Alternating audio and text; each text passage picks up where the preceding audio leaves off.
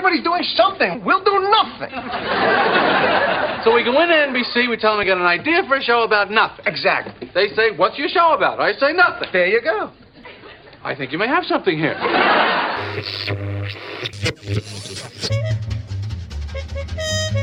Acerca de Nada, un podcast de Diego Valle y Pablo Manzotti, donde hablamos de casi todo.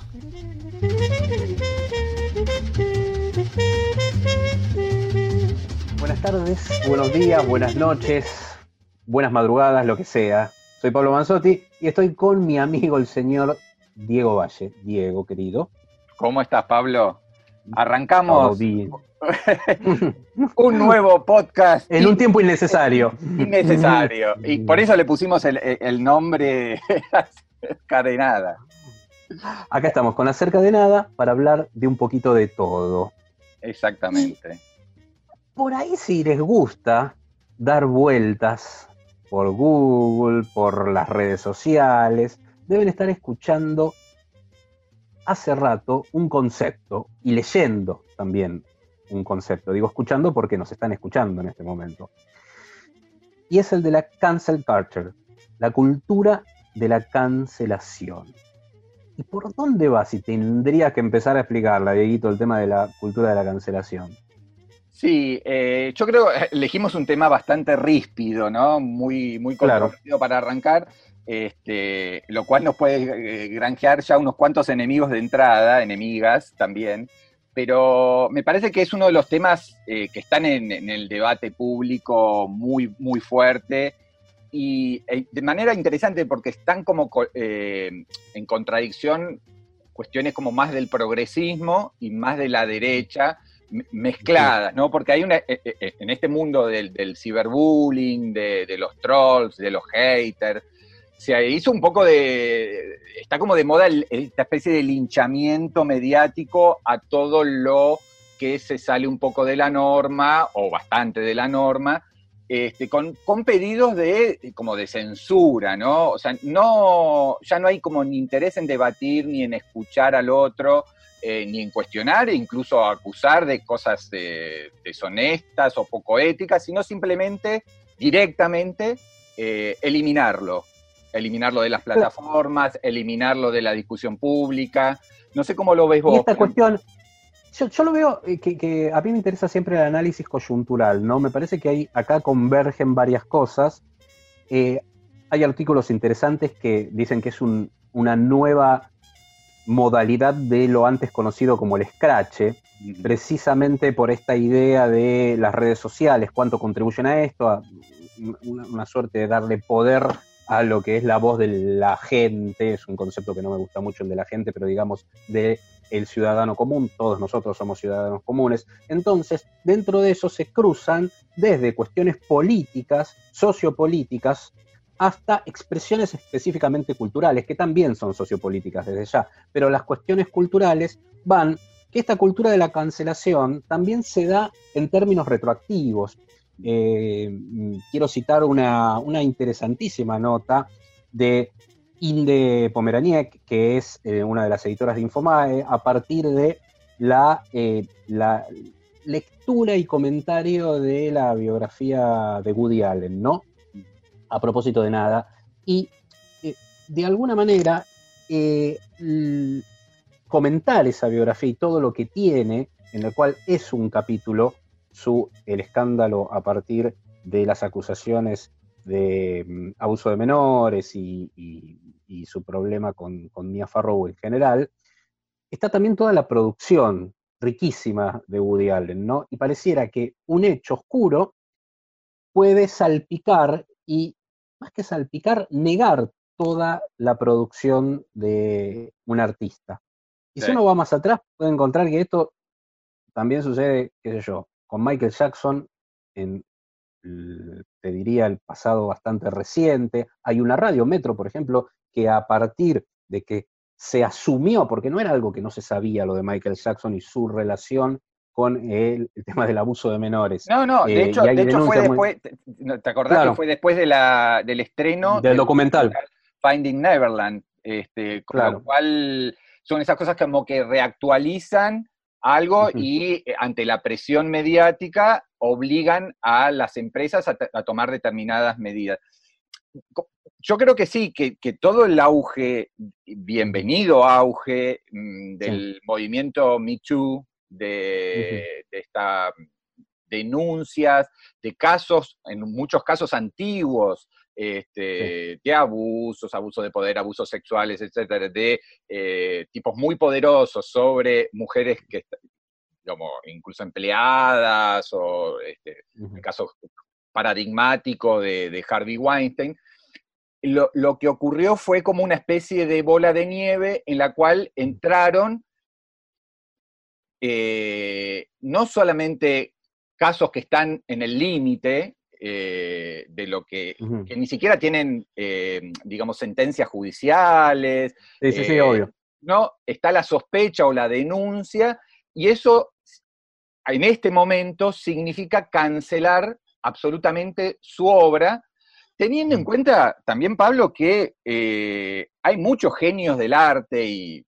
no solo del arte, que pueden ser personas arrogantes, egocéntricas, abusivas, despreciables, pero dueños de una, realmente de una creatividad. Entonces, eh, pensar que hay que eliminarlos de completo, por completo, borrarlos de mm, sus series o sus libros o sus películas, de todos los lugares donde solían estar, corremos realmente el riesgo no solamente de aplicar una censura generalizada, sino también de quedarnos simplemente con artistas mediocres que cumplen sí con todos los parámetros, los cánones de la corrección política, de lo que está bien, de los temas que se deben tratar y cómo se los debe abordar. Entonces, realmente hay un riesgo este, para los que defendemos eh, la diversidad en el arte, de que por izquierda o por derecha se terminen cancelando cosas muy valiosas y que quizás estuvieron hechas en su momento con lo que eran los temas que se y cómo se abordaban en, digamos, los años 30, 50, 70 u 80, y que no, necesariamente tienen que ver con cómo hoy la corrección política pretende que se aborden. Por eso me parece que es un tema interesante, eh, quizás acotarlo al tema cultural, más allá de las cuestiones políticas y del movimiento en sí, que el movimiento obviamente lo que hace es una revolución que se expresa en este Michu siempre es positiva. A, más allá de que, y como se dijo, bueno, en una revolución siempre hay estos daños colaterales mm. eh, y en última instancia tenés que romper huevos, digamos, para hacer una buena tortilla, ¿no? Entonces está mm. claro eso mm. de que en última instancia te llevas puesto un montón de cosas. Eso sería lo positivo y lo aceptable. El tema es cuándo es el límite de lo aceptable, cuando se expande esa bola. Y yo creo que acá se excede eh, y ya se va al tema de diferentes tipos de minorías. Entonces ahí es donde entra el aspecto del arte. Y hay cosas bastante interesantes y se cruzó con la corrección política. Y había una frase que a mí me gustaba, que es esta idea de el cuidado con morir de, de corrección política, ¿no? Porque si uno va, puede ir en el pasado relativamente reciente y cuando todavía no estaba instalado el concepto de cultura de la cancelación, podemos decir lo que pasaba con Barenboim cuando quería ejecutar a Wagner. Tal cual. Porque esta relación de Wagner, un genio musical, con el nazismo. Mm. Y la defensa de Barenboim, un tipo que a nadie le puede criticar nada, porque aparte esta, esta idea, esta suerte de orquesta ecuménica que formó, un mm. tipo pluralista, todo, entraba Wagner también en su pluralismo. Me parece que ese es un símbolo interesante y se podría leer hoy a cómo se lo intentó cancelar. Y mm. después está el tema de la cultura de la cancelación en la autocensura. Eh, y eso era lo que me interesaba traer más allá de lo inmediato, es cuando viene habiendo pequeños símbolos de que esto podía cristalizar así. Mm. Recuerdo, por ejemplo, las modificaciones que le hace Steven Spielberg a ET, a su ET, que eran algunos segmentos en los cuales se veía, por ejemplo, un policía cuando le trababa eh, el, paso a los chicos que después salían volando con las bicicletas en esa escena mm. emblemática de ET, se veían armas en la, en la versión original que después fueron quitadas o las correcciones que se le hacen a las películas. Sí, que uno siente. Disney está, Disney está retocando prácticamente todas sus películas. Este, cuando la verdad, eh, bueno, recordá el caso que armó como un escandalete, que fue el de lo que el viento se llevó, Sí. Para mí basta Bueno, ahí está. con, con- con contextualizar, digamos, con, con exponer que es producto de la, de la mirada social, política de la época, que tenerlo hoy en una plataforma no es este, entronizar ni apoyar el racismo, pero no podés, por eso, cancelar o pedir directamente que nunca más se vea una película, porque, claro, realmente, vista desde hoy, este, puede sonar realmente racista. Eh, Y bueno, es imposible pensar en estudiar cine sin atravesar el nacimiento de una nación de Griffith, por ejemplo, que cual. obviamente es una película que expresaba un contexto de la época y la mirada de un hombre que hoy, Mm. a la luz del hombre moderno del siglo XXI, está bien que sea interpelado, pero se interpela. Yo creo que quizás, y con esto como para ir cerrando conceptualmente, por lo menos de mi parte, no hay que tenerle miedo a la interpelación. Creo que la cultura de la cancelación, en última instancia, lo que hace es lo peor que hay en una sociedad, que es negar, negar lo que existió. Y el símbolo es lo de John Wayne, ¿no? John Wayne que representa un tipo de hombre de la primera mitad del siglo XX, donde el parámetro de comportamiento era diferente y donde, si se quiere, el machismo y cierta mirada racista desde el hombre medio de los Estados Unidos estaba encuadrada en una lógica social que no necesariamente tiene que estar bien, pero que ese hombre que estaba equivocado en ese momento, a la luz de lo que hoy podemos ver y que realmente tenemos valores más interesantes y que no podría desarrollarse como tal su mirada en este momento, no obstante, fue uno de los mejores actores de las grandes películas del siglo XX. ¿Se entiende la diferencia? Sí, o sea, sí, sí, entender qué es, si uno lo traslada a ese John Wayne a hoy, serían condenables muchas de las cosas, y está bien que lo sea, pero hoy lo estamos interpelando eso, lo cual no le quita haber sido uno de los rostros más claves y que hayan transmitido de las mejores sensaciones cuando se ponía delante de la cámara de John Ford a la historia de cine y a la historia del arte. Sí, estoy de acuerdo. Ahora, también hay otras cuestiones que, que a mí me, me preocupan, que es, por ejemplo, a ver qué, qué- qué opinión tenés al respecto. Eh, creo que uno de los géneros más este, complicados con estas nuevas sensibilidades es la comedia, ¿no? O sea, la, imposibilidad, o sea, el, gran comediante en los 80, los 90, era el políticamente incorrecto, el que se podía burlar de todo y absolutamente de todos, sin importar eh, las consecuencias del que dirán, este, y el humor negro se basó sobre todo en eh, las cosas hasta eh, inconvenientes. Hoy realmente no me gustaría ser un guionista, un este, stand-up comedian, ni nada, porque eh, salvo excepciones que yo realmente este, valoro muchísimo, como la de Larry David, Obviamente, estamos hablando de Carl. Sí. es, la mejor eh, tira eh, sobre la Mm. incorrección política eh, en, este, en este momento que realmente es muy difícil hacerlo. Igual también tiene que hacer un montón de concesiones. Este, el, el- el cómico no puede hablar de cuestiones sexuales, eh, étnicas, raciales, porque todo empieza a estar en una zona entre gris y oscura que realmente eh, complica mucho las cosas. Y en ese sentido, yo reivindico, más allá de que le pegaron bastante, no sé si recordás que hace un tiempito hubo una carta pública de un- varios intelectuales, estaba Margaret Atwood, Noam Chomsky, Sí, sí, Marsali, Salman Rushdie, que realmente hacían como una crítica desde, desde el progresismo. Y si te parece bien, leo dos líneas, eh, Pablito, pero me parece que Dale. dice lo siguiente, mira, la manera de derrotar malas ideas es la exposición, el argumento y la persuasión, no tratar de silenciarlas o desear expulsarlas. Como escritores necesitamos una cultura que nos deje espacio para la experimentación, la asunción de riesgo e incluso los errores. Es esto, ¿no? Porque si no, estamos Claro. moldeando un arte totalmente previsible, totalmente tranquilizador, ¿no? Y, y justamente las grandes obras, creo yo, han surgido desde justamente discursos un poco radicales, un poco incorrectos, este, de- con mucha experimentación, y sin dejar de valorar, como decíamos al comienzo, todo lo que se ha ganado en conquistar derechos, en ampliación de derechos, en mayor diversidad, en igualdad, igualdad de género, que las mujeres accedan a un montón de ámbitos de poder, que ganen lo mismo. Nada de todo esto que estamos nosotros cuestionando va en contra de esa reivindicación que me parecen absolutamente válidas, vigentes, pero que no entremos en una locura.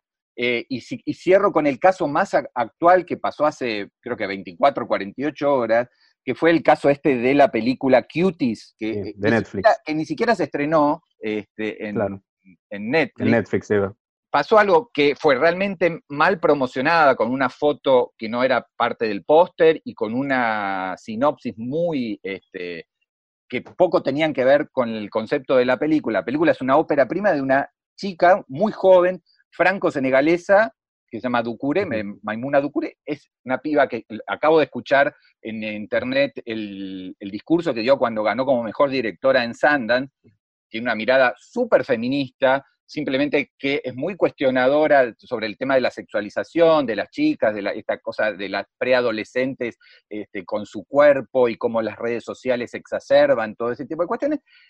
Y se fue tomado exactamente tanto desde el progresismo como de la cosa ultraderechista, bolsonarista, de Netflix, me voy a dar de baja del abono, porque esto es una vergüenza, qué sé yo, eh, campañas en change.org, este, trending topic en, Twitter, qué sé yo. Entonces finalmente ahora Netflix salió a pedir disculpas correctas por usar mal el arte, pero probablemente la película nunca se vea cuando la, están, la mataron sin haberla visto porque la película ni siquiera está pirateada. Entonces, estos son los riesgos de lo que hablamos, esta, esta bola de nieve de, eh, de odio y de pedido de censura previa y de cancelaciones. Sí, creo que el tema de la comedia es, es, es donde corremos el riesgo de perder algo, ¿no? Mm. No obstante, me da mucho, me da mucho aliento por la, existencia de gente como Larry David, de alguna manera también ver en perspectiva hoy, mirar lo que, es, lo que fue Seinfeld, uno dice, se podrían hacer,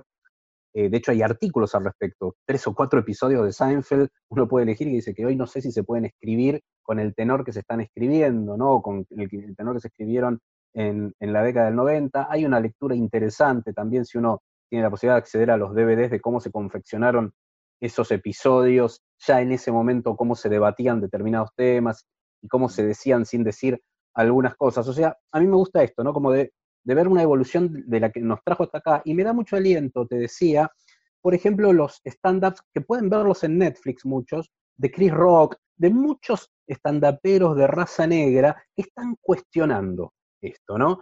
Eh, esta idea de la cultura de la cancelación, que de alguna manera, y con esto sí cierro, es lo que le pasó a Louis, ¿no? Mm, tal cual, mm, sí. Eh, y Louis tiene un, tiene un stand-up posterior de, este año inclusive, que lo pueden rastrear por ahí en internet, em, que me parece que él de alguna manera está bien lo que dice, me parece que es medio vengativo por momentos, yo le haría algunas objeciones, no es que hay que aceptar todo lo que él dice, pero también este, mm, responde un poco desde la experiencia propia de lo que es vivir esta cultura de la cancelación, un tipo que de alguna manera en un mercado tan competitivo como el de stand-up llevado a la situation comedy, que hizo tan bien Seinfeld, que de alguna manera abrió camino, bueno, él encontró un lugar y es muy meritorio lo que hizo con Louis como show. ¿Por qué cancelar todo eso? Más allá de que es un tipo que admitió haber hecho, haber hecho algo absolutamente detestable e incorrecto, ¿no? Mm. Eh, pero bueno. Sí, sumo, el caso de Ricky Gervais, que está haciendo toda una serie de entrevistas y hasta anuncios públicos en contra de esta cosa, diciendo claramente que muchas cosas de The Office este, tampoco hoy se podrían hacer. Se podrían hacer.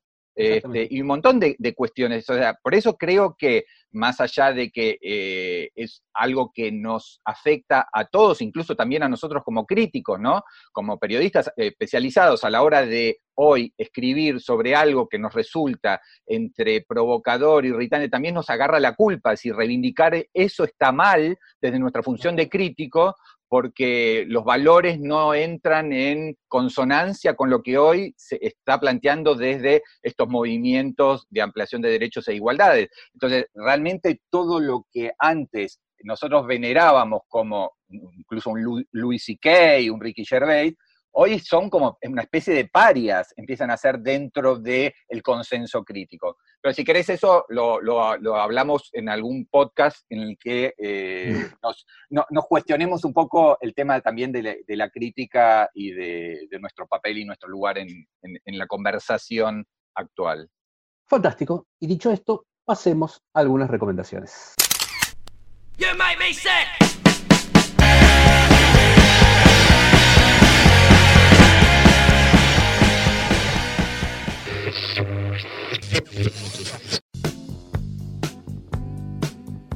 Hay una plataforma que está produciendo cosas muy interesantes. De hecho, Diego, vos eh, la habías citado como una de las plataformas mm, que había sacado productos de los más buenos que Hulu.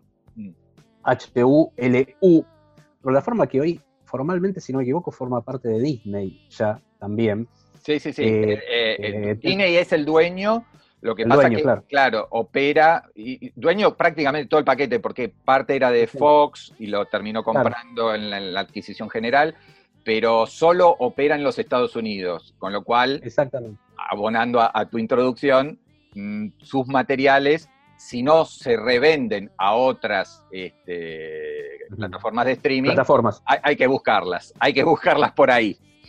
Hay que bucearlas, es como le digo yo, me gusta decir el término buceo, buceenla Em, a ver, eh, hay productos de Hulu que, por ejemplo, se pueden ver en Amazon Prime. El caso de Little Fires Everywhere es un producto de Hulu que, le está yendo bastante bien en Amazon Prime.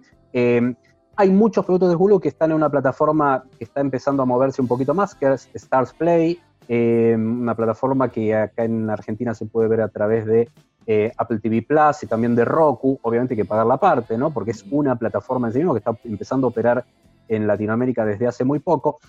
Dentro de esa plataforma hay muchos productos de Hulu y uno de ellos es High Fidelity, que está por, está anunciado de que va a estrenarse en breve en Latinoamérica. Curiosamente, eh, es una de las series, les diría, que fueron de punta en Hulu, se estrenó el año pasado y Em, ah, no, es de este año, ¿no? Es de 2020. Principios de este año, sí. Lo que pasa es que la, este pre-pandemia, yo creo que las cosas hay que para pre o post-pandemia. Pre exactamente.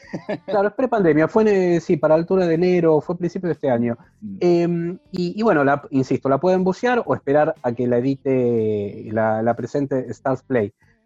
A ver, es una adaptación de alta fidelidad de lo que es, por un lado, la novela de Nick Hornby que estaba muy bien representada en esa película de Stephen Frears del año 2000, que, bueno, para toda una generación entre la que nos incluimos, eh, coincidía exactamente, es una película absolutamente generacional para mí, porque me agarra eh, el personaje eh, de John Cusack, Rob, tenía mi misma edad, o sea, con, esos, esos mismos cuestionamientos exactamente del fin de siglo, del principio del nuevo siglo, de los jóvenes melómanos, de que atravesábamos nuestra vida de alguna manera con un ranking de cultura popular y de consumos de cultura popular. Claro, acá, ¿y por qué eh, la recomendación? Y Pablito, y tu amor por las disquerías, el vinilo, todo. las disquerías, exactamente. Ah, no, que me siento muy identificado, pero de alguna manera creo que marcó una generación estableciendo algo que iba a ser muy clave en, la, en, el siglo XXI. Claro, lo que se hizo ahora fue hacer una serie que se extendió en 10 episodios, esa misma historia, es interesante y por eso creo que se relaciona con lo anterior, lo que es el clima de época, diferenciar lo que hablábamos antes de la cultura de la consideración, que también es un clima de época, cómo adaptar problemáticas, sensaciones, reflejos generacionales a una nueva época. Mm. Rob Brooks se transforma en Robin Brooks y es Zoe Kravitz. Zoe Kravitz, bueno, que la vamos a ver dentro de poco en la nueva Batman, eh, como en la Batman de Matt Reeves, como la nueva Catwoman, este, es la hija de Lenny Kravitz, o sea, em, es, eh, es interesantísimo como actriz y cómo ella se pone sobre los hombros. Voy a hacer un, dato.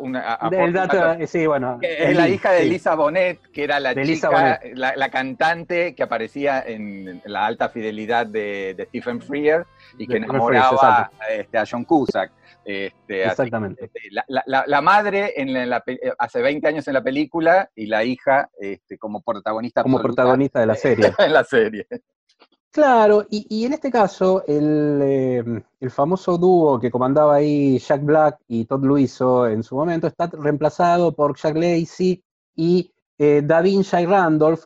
Davinci Randolph es una chica, se podría decir, es afroamericana, es negra, con cuerpo no normativo, es una chica relativamente gordita. Eh, ¿Cómo cambia el estereotipo, en este caso, de lo que era esos tres jóvenes varones, y la película incluso no es una película machista, pero sí es una película que tiene una mirada masculina para transformar ese, esa misma historia en una serie con una cuestión muchísimo más de amplitud étnica, sexual, te diría, y que por ende de también ampliar esa mirada eh, social en el mismo epicentro que es una disquería. Cambió también de locación.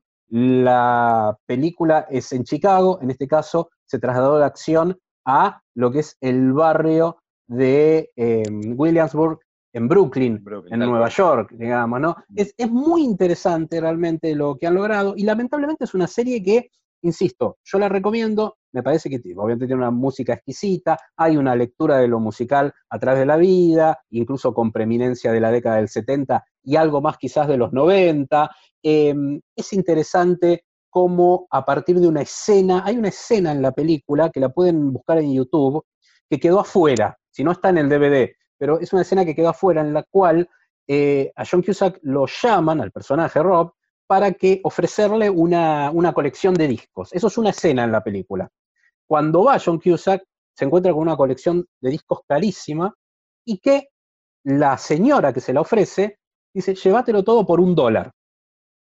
Y John Cusack dice, no entiende primero, y dice, bueno, lo que pasa es que era de mi esposo y estoy enojada con él porque me engañó. Ah, mira, no, lo sabía. Y es, el, germen del episodio con, eh, Exactamente. Parker, con Parker Posey, que es uno de los mejores. Con Parker Posey. Creo que. Eh, Tal cual. Es una, eso es para darse cuenta que la serie es buena, porque tomaron una cosa que es una escena eliminada de la película, hicieron un episodio entero, ah, en el cual sucede lo mismo. Zoe Kravitz lo llama una mujer de dinero, de lo que es la clase alta neoyorquina, del Upper West Side, digamos, en Manhattan, es Parker Posey, sí, la actriz, y le dice, bueno, llévate todo por 20 dólares. Y se encuentra con... Obviamente la, está mucho más rica la escena ahí, por eso había quedado afuera en la película de Stephen Frears. Bueno, pero tiene estos detalles. Recuerdan que aparecía en, eh, en la película, aparecía Bruce Springsteen, ¿se acuerdan? Que de alguna manera dialogaba, ¿sí? dialogaba con eh, el personaje de John Cusack, le daba este, algunos, algunos consejos respecto de vida, bueno, estaba ahí con la, con la guitarra calzada. Bueno, en este caso, en un episodio aparece Debbie Harry. Sí, la Debbie Harry ya septuaginaria de Blondie, nada más y nada menos. O sea, me parece que ahí es, eh, es donde se encuentran los detalles interesantes de, de High Fidelity que, que, a vos te gustó, ¿no? Sí, me gustó mucho. Lamento mm. Eternamente que, lamentaré eternamente que no la hayan renovado cuando están renovando cualquier serie. Digo, no, sé si es exclusivamente por una cuestión de, rating, porque a Hulu no sé si le importa tanto, pero... Hulu, lo que... ¿Sabes qué pasó algo? Te agrego, perdóname, que justo tenía el dato ahora, em, eh, que fue noticia de, ayer, si no me equivoco. Salió este, Zoe Kravitz a hacer una declaración bastante fea, parece que había algo interno mal ahí, y eh, oficialmente Hulu no dijo nada, dijo la cancelación nada más. Las productoras ya habían empezado a trabajar en la segunda temporada. Y porque recordemos que pasó de un know-how eh, totalmente masculino, que es la novela original de Nick Horby, la película, a tener dos showrunners mujeres. Mujeres, sí, sí. Eh, protagonista mujer, este, un, novio de ella bastante abusivo, eh, del, cual ella además este, trata de, eh, por un lado estás enamorada, pero por otro lado trata de, armar otra historia. Eh, esto que vos decías, la, chica gordita, el amigo gay, toda una cosa de diversidades y de inclinaciones sexuales que están muy explicitadas y que obviamente todo eso no formaba parte del, del paquete original, digamos, de, esa novela tan este, noventas y 2000, ¿no? Como que son eh, la, novela y la, película de, Exactamente. A mí me, gustó mucho y lamento, lamento que no, que no continúe. Sí, bueno, y Soy Gravis dice eso, que en realidad eh, se quejó desde este lugar. Digo, como para, es interesante enlazarlo con las temáticas que hemos elegido para el día de hoy, eh, porque de lo que se quejaba era que no había diversidad en Hulu. ¿No? Eh, es, es, eso desde un, incluso hasta recibió apoyo de otras actrices, lo, lo, criticaba como una, una cuestión, hasta te diría, de política de programación de Hulu. Así que es interesante también para seguirlo y ver qué pasa, porque bueno, eso también forma parte, para linkearlo con el tema de la... De cómo, Por eso, de la cancelación. Y lo vamos a hablar seguramente en, en futuros podcasts, este, si este no es el debut y despedida, este, vamos a, analizarlo seriamente, eh, con, el tema de eh, qué se edita, por ejemplo, ¿viste Criterion? Eh, Criterion Collection, para todos nosotros los cinéfilos, es el sumum, son las mejores ediciones, bueno, ayer el New York Times este, publica una nota de analizando los, suponete, 2.800 títulos que, que mm, Criterio tiene en su catálogo. editó, de los cuales cuatro eran de directores afroamericanos nada más. Entonces, digo, incluso una empresa este, súper este, mm, elogiable, vanguardista, vanguardista y cine, desde, desde el aspecto que más nos interesa a nosotros, que es el cine, está siendo duramente cuestionada por la falta de diversidad a la hora de seleccionar qué películas y qué no editar. Bueno, bueno, fue, era, era un paréntesis que justo me parece que venía a tono con todo esto que venimos hablando. Rapidito, con Ted Lasso, este, serie flamante de mm, Apple TV+, veníamos justamente hablando de, una, de una plataforma que por ahora está muy detrás de los gigantes, pero que viene ampliando el panorama de, su oferta y que seguramente vamos a, analizar también este, en detalle. En eso, ¿eh? En, este caso eh, fue, es muy simpático el, origen. Eh, Ted Lasso es un personaje creado por Jason, Sudeikis que apareció en las transmisiones de la NBC cuando NBC compra los derechos de la Premier League inglesa o sea, del soccer, porque para ellos el fútbol es el fútbol americano, el, fútbol nuestro, el fútbol este, del resto del mundo no es algo que en principio en ese momento fuese demasiado popular. Y este Ted Lasso era alguien que explicaba un poco las reglas, era como un personaje gracioso, este, que funcionó en las promociones, era un, era un entrenador de fútbol americano llevado a comentar el fútbol de 11 contra 11 y fue tal el, éxito que tuvo que después lo, tomaron como, como, comentarista de muchas transmisiones y ahora llega a tener su propia serie que es trasladar eso a, este, a una historia en la cual un, director técnico de un equipo provincial de Kansas de fútbol americano es contratado por este, la dueña, la flamante dueña de un equipo de la Premier League como director técnico. Él obviamente no sabe ni las reglas, este, los ingleses quieren matar, y, digamos, no es spoiler porque ella lo dice en el minuto 2 de la, serie, del primer episodio, lo que quiere de verdad es hundir al club, este, que se vaya al descenso porque es una venganza contra su marido, con el que se, acaba de divorciar, un multimillonario playboy que anda con jovencitas y qué sé yo, y este, este eh, el caso de Ted Lasso es el ideal porque no sabe absolutamente nada de fútbol inglés para hundir al club. Bueno, eh, recién se subieron los primeros tres episodios, son muy divertidos y vamos a ver si finalmente todo sale tan mal que finalmente el club levanta vuelo o realmente se va al descenso y ya, este, en este caso, hablando de renovaciones, sí ya tiene asegurada una segunda temporada para el año que viene, ya se empieza a filmar.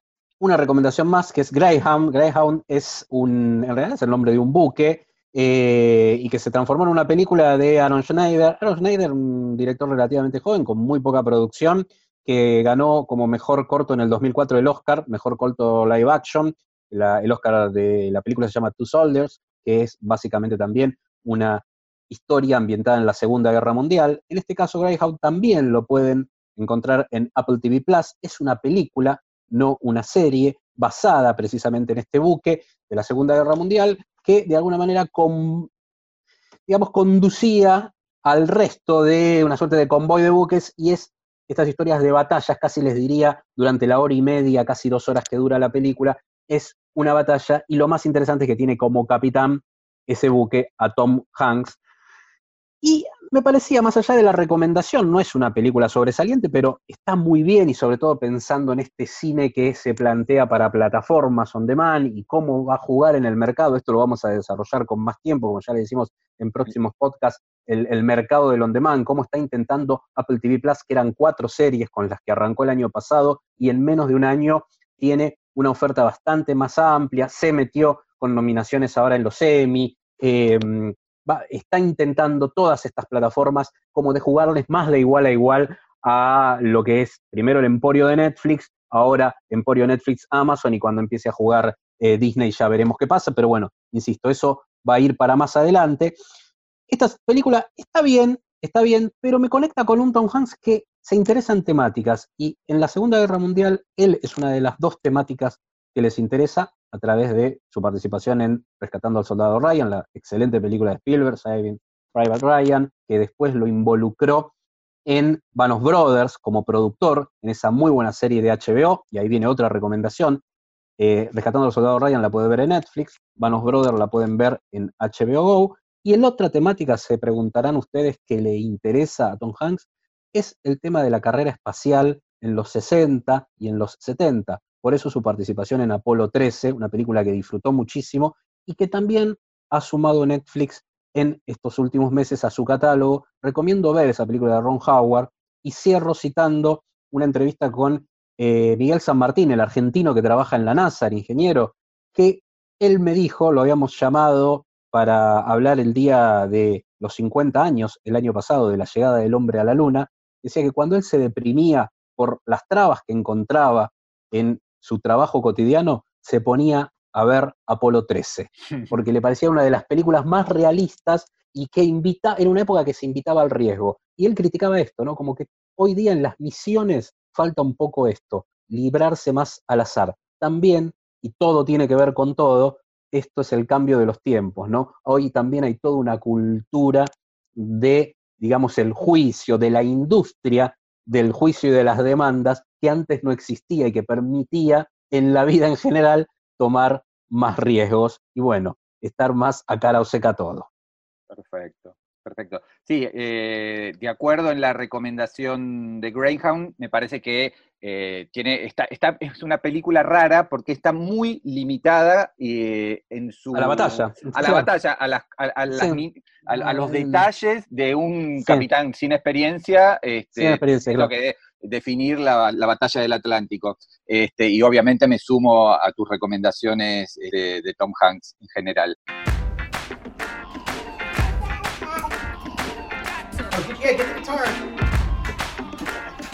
Bueno, eso que estamos escuchando es Have You Lost Your Mind Yet, que es el nuevo disco de Fantastic Negrito, un artista que a mí me encanta, que es el disco que más refleja la personalidad y la música de Fantastic Negrito, este tipo que todas las notas que uno busque en cualquier lado, y recomiendo una hay, hay, varias notas, pero hay una en particular del año 2016 cuando salió The Last Days of Oakland, ese gran, gran, gran disco, que todas las notas señalan a Fantastic Negrito como un tipo para llevar a hacer una película. Y es tal cual, ¿no? Es un tipo que fue, eh, digamos, una suerte de rufián callejero, que fue un tipo que vendió droga en la calle, que sufrió y atravesó todo lo que fue la gentrificación en las áreas de San Francisco, particularmente en esa ciudad que está enfrente, cruzando el puente, que es Oakland.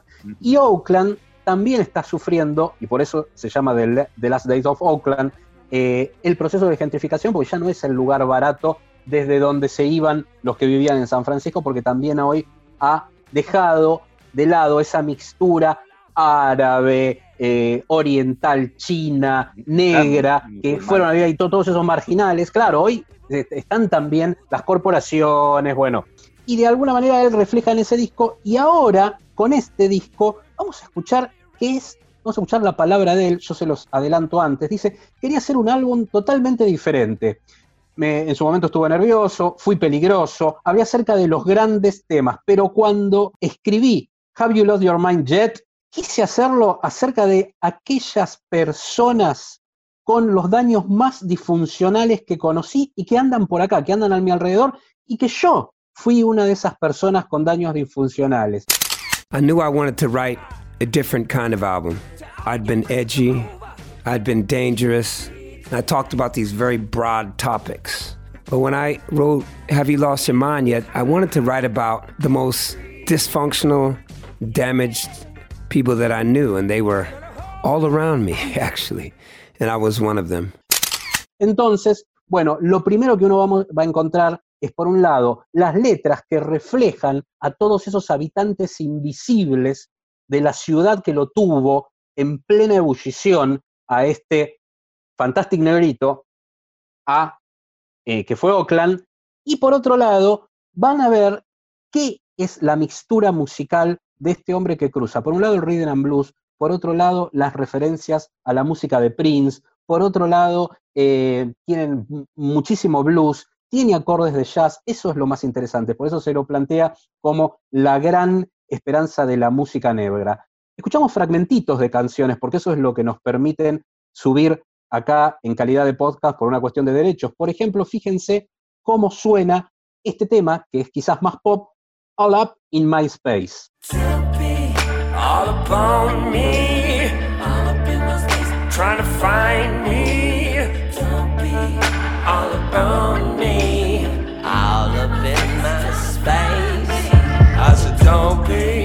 all upon me.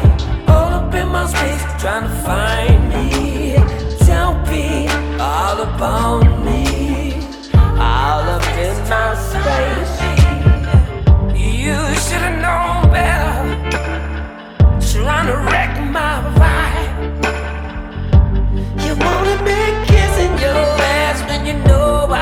never do that. I couldn't keep it in. I had to move on.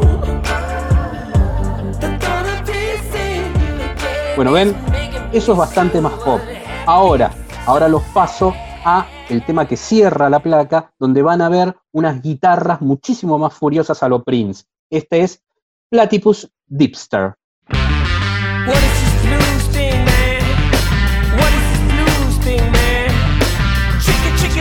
Chicken, rabbit in a garbage can.